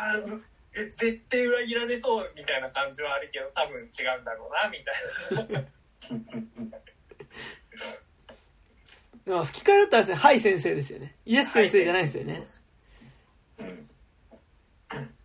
はね、難しいですね。まあなんか僕は、コブラ会は結構普段割と海外ドラマ吹き替えで見るんですけど、うん。コブラ会はやっぱイエス先生が聞きたいがゆえに、やっぱ、字幕で見てるというところはね、あったりするんですけど、まああとなんか、やっぱり、一貫してその同窓会的な楽しさっていうのはずっとありますよね。なんかやっぱあの、今作で言うと、やっぱダニエルの妻と、あの、シーズン、あの、あれ、ベストキット3でね、あの、うん。ダニエルの恋人だった、ね、うん。キャラクターっていうのが、こう、二人で一緒にバーで飲むシーンとか、やっぱあそこすごい良かったですし、うん。あとあれですね、あの、バーンズと、あ、マジで、えっと、超然と、ジョニーと、あと、ダニエルが、あの、クラブで飲むシーンはすごい良かったです。あのあはいはいうん。その後のあのパーティーあのリムジン乗ってリムジンのでなんか泥酔して歌いまくるシーンとかすごい良かっためちゃくちゃ良かったですね。やっぱあの、結構やっぱど同窓会シーンやっぱいいっていう。なんか、本編にそんな思い入れなくても同窓会シーン結構いいっていう。うん、そう、まあ、今年ね、同窓会作品が多いですからね。トップガン。ああ、そうジェラシですね。うん、ジェラシックワールドワールドね。うん、まあなんか、まあそっか、トップ、そういうとトップガンネタも結構ありましたよね。あの、うん。あそこの、あれ、あのーミゲルのお母さんが見てる夢のくだりとか。ああ。うんうんうんまあでもあのーシーズン4で俺はアイスマンの方が好きだって言ったのに お前カルベンの夢の中ではトム・クルーズになるマーベリックじゃねえかよっていうね。っていうのはね、そう。なんかやっぱ結構だからそういうね、80s ネタみたいなのもありつつで。あの、ロッキー4とかもありましたねありましたねそれは良かったですね。まああと、でも今回やっぱ一番不遇だったのはバーンズですよね。やばくないですか？かわいそうすぎるでしょ。代償がでかすぎるいや、なんか、だから、その、ね、いや、いや、だから俺もさ、その、いや、本当シーズン、だって、だ、だ、ベストキットの3でやっちゃったことは本当にもう後悔してて、みたいな、なんか、謝ろうと思ってたんだけど、やっぱなんか謝りに行ったらなんか、思い出したくないこととか思い出させそうだったりして、結局なんか謝りに行けなかったんだよね、みたいな。でも、今俺は俺で、なんか、こう、やっぱ空手でね、結局、ベストキット3の時に、まあ、君に、まあ、いろいろやってしまって、なんか大好きな空手からも追放されてしまって、まあ、沈んでた時に、やっぱ今の妻と会って、なんか、その、家具店で働いて、今はね、まあ、あの、影屋のオーナーになったんだよ、みたいな話をしてさ、あ、よかったね、みたいなさ、思ってるとさ、その話のラストでさ、燃えてるっていうさ、店燃えてるってさ、ねえしかもその後、ね、リムジンの下りでさ、あの、あのもう、破産したみたいなことを言っててさ、マジ、マジでみたいな。ちょっと、ね、ちょっとあれはね、ちょっとシルバー叱るべき、ちょっとちゃんとした方がいい。あの、頂点切りつけたことよりもね、なんかあっちのことの方が結構罪はでかい気がするんですよね。まあでもシルバーだから多分自分ではやってないだろうしね。そうね。そう。うん、結構さ、なんか大きい影だったよ。いやまあでも、あの、ね、賠償金もらえるでしょうからね。シルバー捕まったしね。あ、そうですね。確かに。確かに。ちょっとシシーズン6でちょっとでもいいから、その、バーンズがあの後どうなったかだけちょっとこうね。ババーンズの影が burn してるみたいな、燃えてるよみたいなさ。感じだったので、バババーンズのが burning してるみたいな感じだったので、ちょっと、ちゃんと、いやーなんか、ちゃんとあの後もう一回再建できたんだよって、なんかこじつけっぽくてもいいから言ってほしい。バーンズには。めっちゃ後味悪くなっちゃう。だって、ね、俺の妻が、俺の妻はって、どうだったのか分かってないですからね。いや、あれで妻死んでたらちょっとシルバー、お前ちょっとあれだぞっていう。いや、ありますからね。うん。っていうね、どうですかね。はい。大丈夫そうですか？大丈夫そうです。はい。どうですかなんか時間、ちょっと、あれ、まあ、これで終わりで、なんか最近見た話とか少しします？なんか。なんかあります？なんか、そうっすね。最近見たのと、なんか、アマプラで最近オリジあと入ったの、私はゴーストっていう。ああ、はいはいはいはい。見ました？いや、まだ見てないです。あの、2012年ぐらいの映画ですよね。あ、そうそうそうそう。あの、すっげえ多分低予算で、うん。で、登場人物も2人しか出てこない。あ、まあ、声だけの出演含めると3人しか出てこなくて、あのー成仏できないで屋敷の中をさまよっている女の霊視点の話なんですよ。へで、幽霊の視点から時間の流れがどう見えてるかっていうのでずっと続いてて、その、同じ一日を何回も繰り返す。だからなんか、あの、すごい黒沢教師の廃校期間っぽい感じではあるんですけど、同じ一日をその朝起きて、こう朝ごはん作って食べて、で部屋の掃除して、買い物行って、、で、掃除してる時になんか廊下からなんか急に誰かの声がした気がして廊下を見るけど誰もいないみたいなのの一日が何回も繰り返される中で、まあ、あるタイミングで、その、霊媒師から、霊媒師の声っていうのが、その、幽霊の視点からするとむしろ生きてる人の方が見えないから、その誰もいない人、方向からその霊媒師の声っていうのが聞こえてきて、で、そのあなた死んでるんだよっていうふうに言われて、で、死んでじゃでも私普通に暮らしてんだけど、それは生きてる時の記憶を何回も再生しているだけで生きてるわけじゃないっていうふうに言われて、で、あなたを成仏させたいんだけどっていうので、ただでも彼女は、なんで死んだのかっていうののことを思い出せなくて、で、その、なんで彼女が死んだのかっていうことを思い出そうと。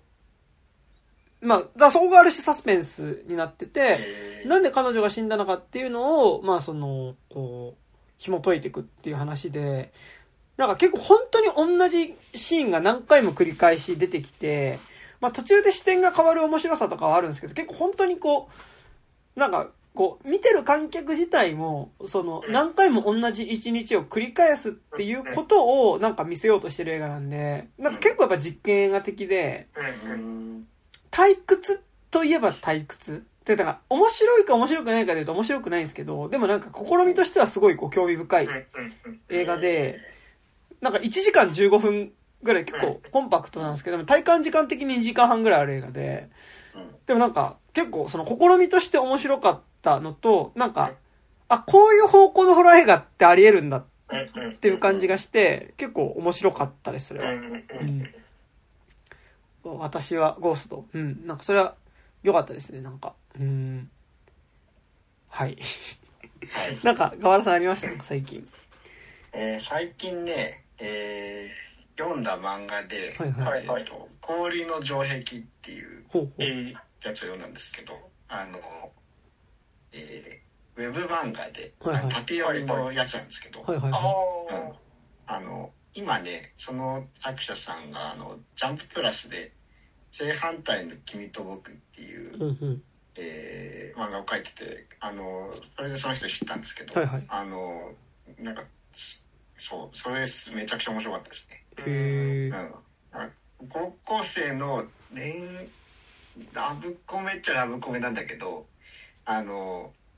ななんだろうな。あのこうこう恋愛恋愛に行く前にこうあのたこうちゃんと関係性をちゃんとこう構築して人間としてこう好きになるっていうのをちゃんと描いててめちゃくちゃそれは面白かったですね。うん、うん、そう。なんかみんなこう人間関係的なものにあのこうトラウマ的なものを登場主要な登場人物抱えてて、であのそれをこう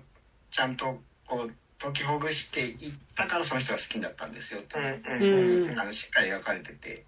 いいいいいいしあのめちゃくちゃ絵が可愛いんですよね。あの萌え的な感じではなくなんかこう、うん、や柔らかさとこうちゃんとしっかり描かれてる部分はめちゃくちゃおすすめですね。なんか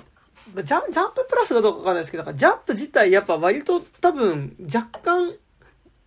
読者層少し高め多分、少年ジャンプだけど多分、青年誌的な側面かなりあると思うんで、なんか、ちょっとこう、に、関係性の話というか、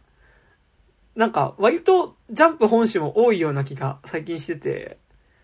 なんか、いや、なんかちょっとスピリッツとかに連載してそうだなみたいな漫画みたいなのが。うん、そうですね。なんか、あの、とか、アフタヌーン的なやつとか。そうっすよね。取り組んでますよね。あの、ルリドラゴンって読んでました。今、ずっと救済しちゃってるんですけど、うん、なんか、ルリドラゴン、なんかめっちゃ良くて、なんか多分今、ガワラさん話してたのとちょっと雰囲気近い。なんか、その、実は自分が竜との愛の、まあ、父親が竜だ、女子高生の女の子が、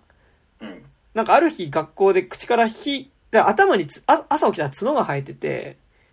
で、お母さんに相談して、な、角生えたんだけどって言ったら、あ、あんたのお父さん、ドラゴンだからねって言われて、それまで実は自分の父親がドラゴンだったこと知らなくて、で、そのまま学校行って授業受けてると、なんか口から、こう、くしゃみした瞬間に炎が出ちゃって、前の子の頭がちょっと焼けちゃったりとかして、なんかその、体がドラゴンになっていくことを、体の変化を受け止めていく女の子と、それを受け止めていく周囲。の話みたいなのを結構すごい丁寧に書いてる漫画で、なんか、すげえよ、いい、良かったんですけど、なんか、結構多分今1ヶ月ぐらい多分救済していて、その後出てないんですが、それとかすごい良かったです。あ、今、河原さんから LINE の方に。あの、ジャンジャンプでやってる方ですけど、うん、あ、すごい今風の絵でめちゃくちゃ可愛い。可愛いっすね、柄。へえ。うんなんかちょっと。そのはね、まだ2巻までしか出てなくて、はいはい、大体全部ジャンプで読めるんで。うんなんかちょっと少女漫画味もちょっとあるようなタッチというか。うんうん、そうっすね。ですね。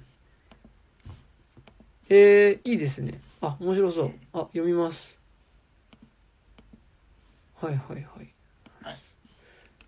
なんか高島くんどうですか？なんか最近本とかでも。ああれ見ましたよ。はいはい、あの、アテナ見ましたよ。ああ、アテナ見なきゃ。どうでした？いや、なんかね、あのー、もう、完全にもう、レ・ミゼラブルの続編っていう感じ。で、しかもめっちゃ団地ものでした。ああ、見なきゃな。うん。え、続編？はいはい。あ、あ、どうぞどうぞ。続編ってやっぱあの、え、火炎瓶掲げた直後からみたいなカットってこと？あ、えっ、と、なんか、あのー、あのー、警察官に、その子供が、あの、殴り殺されちゃって、で、で、その、その、兄弟が、えっ、と、殺されちゃった子含めて4兄弟いるんですよ。はいはいはい。で、で、主にその3人のえっと、一番兄が、なんか、麻薬の売人やってて、真ん中が軍人やってて、うんで、一番下が、その、なんで殺されたんだっていうので、あの、なんか警察官と戦争しかけていくっていうので、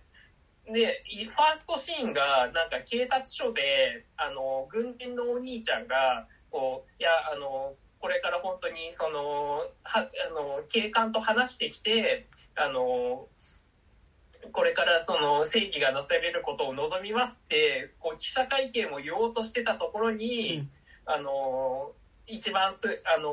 弟が火炎瓶を投げ込んでく、はで、警察署を襲撃するところから始まるんですよ。あはあで、あのーまあなんか、で、めっちゃ長回しが本当にすごくて、うんうん。あの、え、これどこま、え、どうやって撮ったのっていうカットが結構ずっと続く、続く感じで、まあ、だからちょっとね、中盤、いやもうこれワンカット、あの、長回しじゃなくてよくねみたいなところになりつつも、でも、本当にね、その、結構臨場感はやばい。団地の中でのアクション、攻防戦っていう意味でのアクションはめちゃくちゃすごかったっすね。あじゃあ本当にマジでレミゼの後って感じですねなんかそのそうそうそうそう。まあでも、最後を見ると、そうでもないところでもあるんだけど、うん、これその実は誰の手のひらの上で踊ってるのかっていうのも結構重要なファクターになってくるかうら、ーん。これあれなんですね。レミゼっぽいなって、はい、ネットフリの画面で思ってたんですけど、レミゼの人脚本なんであそうあ。そうですね。ラジリが もうけまあでもねちょっと音楽が応用すぎたかなっていう感じ、なんか多分配配信だからなんか、うん多分劇場でかけるんだったら多分ほぼ音楽なしでもよかったのかなって感じだったけうん。ど確かに。レミゼそんなにねうん。音楽鳴ってる感じじゃなかったっすもんね。うん。うん。まあでもなんかね、結構、その、撮り方的には、なんか、レミゼの、そのすごいドキュメンタリックな感じと、ガガーリンのアーティスティックな感じの、結構中間あたりというか、あいいですねやっぱ結構そんな感じでしたね。結構やっぱそのフランスの団地やっぱちょっとこうねやっぱよりそういうこう社会的な 舞台としてなんか出てくる感じがやっぱここ最近すごいしますねなんかねうん。うんちょっとアテナはね、マイリス入れてるんですけど、なんか、ちょっと絶妙にまだ見るテンションになる日になかなか、めっちゃ見たいんですけどね。ちょっと見ます。ちょっと、アテナは。うーん。そうですね。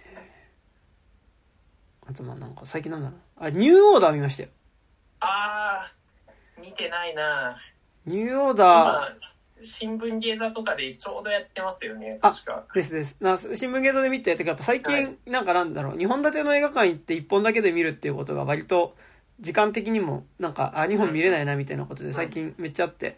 なんか2本立ての映画館で1本だけで出てくるっていうことをするとすごい、あ、なんか大人になってしまったなっていうのは最近すごい思うんですけど、あの、ニューオーダーは、すもう、なんかすごかったっすね。なんか、あの、最初、その、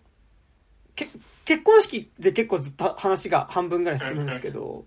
その、あ、ブラジルなのかな？なんかその、せ政府の割と高官ってかなんかこう多分、割と偉い人たちの界隈の娘の結婚式で、なんかすごい大きい屋敷の中で、そのパーティーをやってて、まあ、その中ではなんかその、結構、その結婚式の場自体が、まあ、ある意味ちょっとこう、賄賂じゃないけど、まあ結構お金のやり取りとか、まあそのコネクションの確かめ合いみたいなことの場にもなってる結婚式の場での、まあなんか割とこう、挨拶の試合みたいなのとう、ん。同時進行でそこで使われてる、まあそこでやってる使用人たちのうん、こう、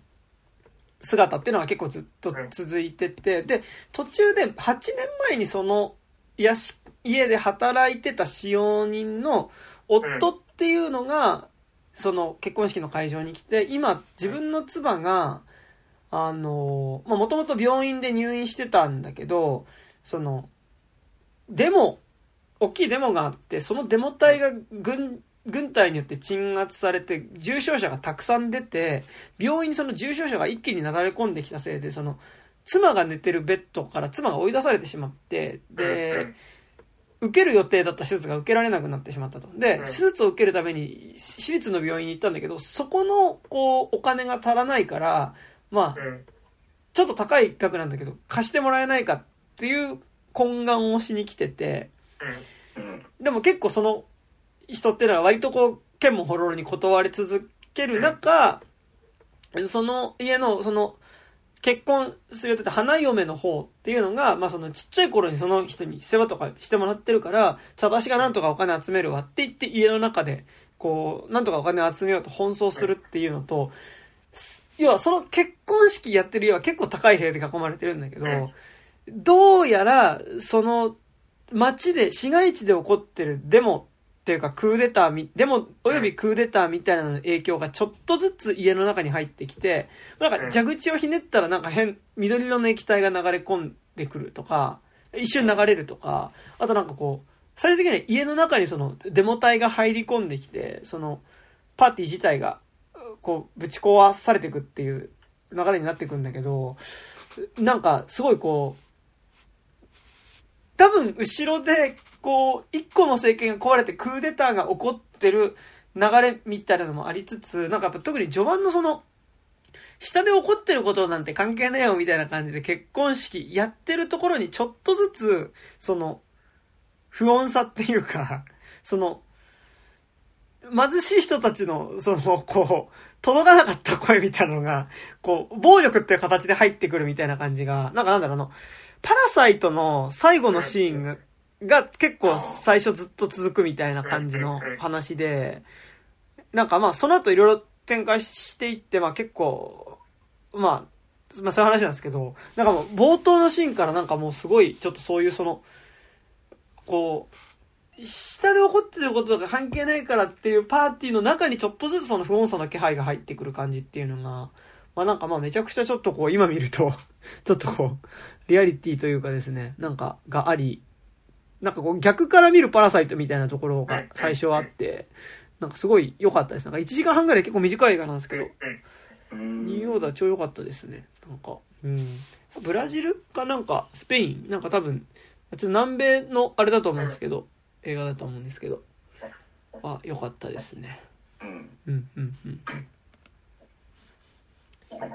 最近っていうかちょっと前ですけど、はいはい、あの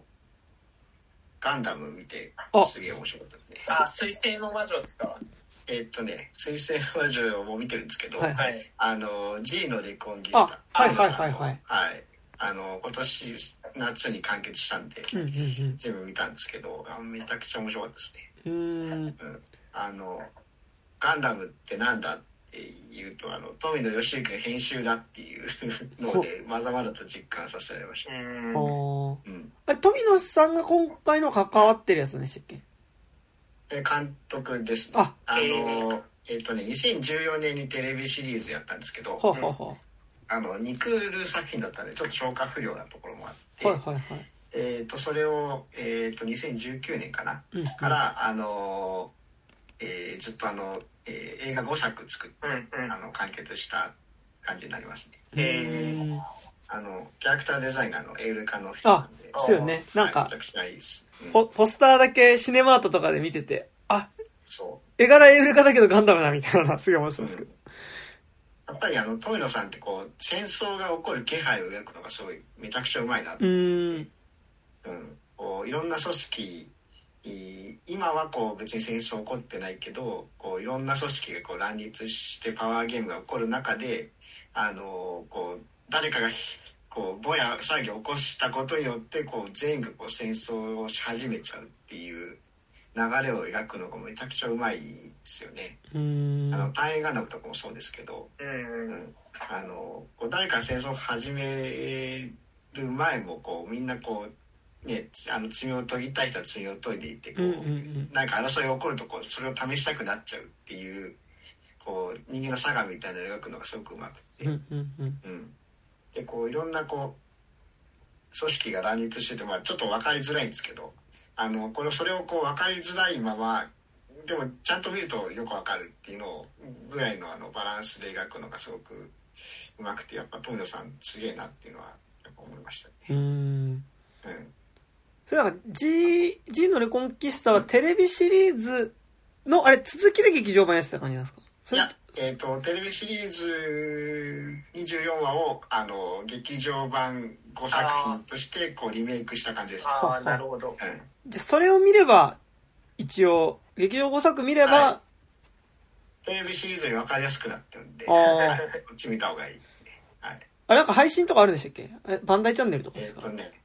えっ、と、UNEXT、いろんなアマプラとかでも、今3まで無料で配信してるんで、じゃあ、ちょはい、っと。4号もまあ、金払えば見れるんじゃないかな。はっはっは。うん。特に4がね、めちゃくちゃ面白いです。うんえー、ちょっと見てみよあの大量破壊兵器を撃ってしまった人の気持ちをね味わわせてくれます えこんなこんな強か強いうんこんなやばい兵器なんて聞いてないみたいなのをねあのめちゃくちゃ画面に見せてくるんでここはねめちゃくちゃすごいです、うん。はい、あの先生の魔女もまあ面白いですね、水星の魔女めちゃくちゃ、あの、完全に、あの、少女革命ウテナだって聞いて、なんか、まあうん。あの、えっ？てなって、ウテナすごい好きなので、はい。まあまだ2話今日今日2話やったとこですけあど、はうんははい、1話は完全に打てないでしたまあ、ただちょっとね、あの、こう、あの、同性愛の消費的なところがあるのを、ちょっと大丈夫かなっていうのはありますけど、うん、ゆ、ゆり的なことですか？ゆりゆり的な、うん。ゆりゆりって言言って消費するの大丈夫かなみたいああ、ななるほど、なるほど。と。ころはちょっと危険、そこの取り扱い次第でちょっと変わってくるなっていう気がありますね。うんはい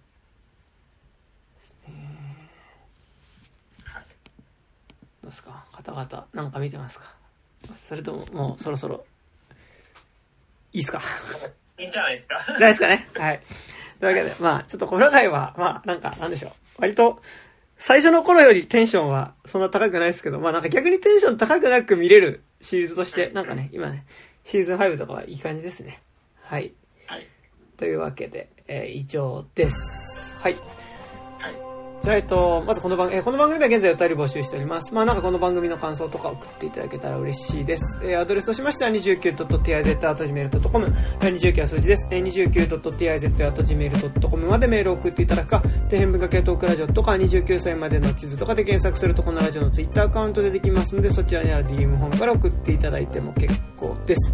えーそしてこの番組、えーピクシブファンボックスの方で有料版やっております。えー月額300円からで、まあなんかちょっと雑談コンテンツとかを、えー出してますので、よかったらそっちを聞いていただけると嬉しいです。はい。そして、河原さん、何かございますか？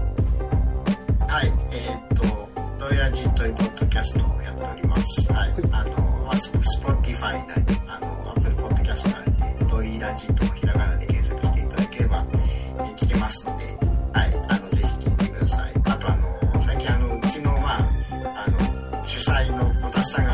YouTube、お YouTuber 活動を始めましたので、はい、ロイラジのサブチャンネルとしてですね、あの、まあ、そういう YouTuber 的な企画をやるので、あの、頑張ってますので、あの、合わせてそっちを見ていただければなと思います。おはい。あこの時代は YouTube ですね。うんはい。という感じですかね。なんか、高島君とか大丈夫ですかあ大丈夫です。はい。えー、というわけで、えー、本日は私山田と、高島と、あでした。ありがとうございました。